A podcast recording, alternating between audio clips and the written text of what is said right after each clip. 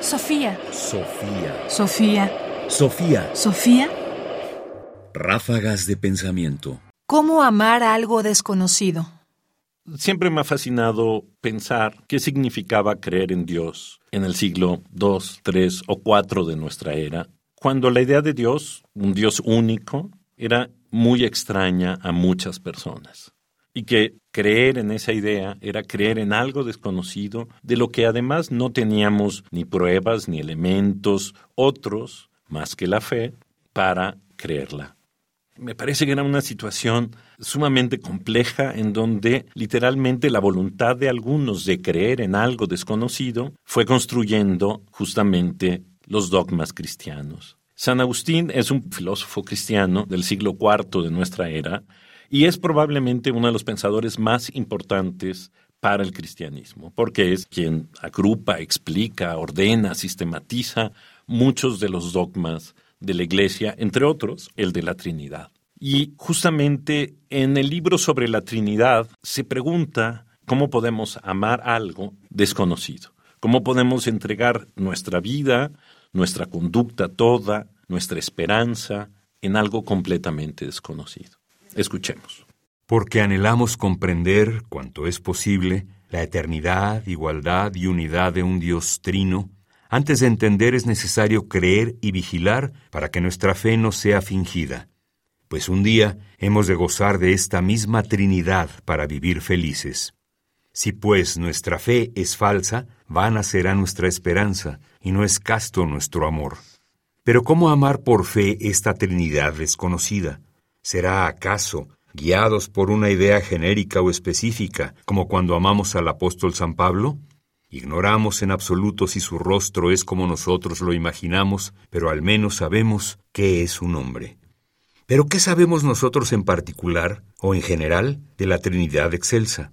¿Existen acaso otras muchas Trinidades, y conocemos algunas por experiencia, de suerte que, aplicando la regla de la analogía, según un concepto genérico o específico, podemos rastrear lo que es aquella y la amamos sin conocerla por la semejanza que ofrece con algo ya conocido?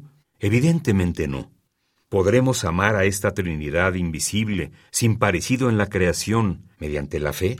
Como amamos por fe la resurrección de nuestro Señor de entre los muertos, aunque no hayamos visto resucitar a ningún muerto? Pero sabemos lo que es morir y vivir, pues vivimos y de cuando en vez hemos contemplado algún moribundo y hemos visto algún muerto y tenemos de ello experiencia.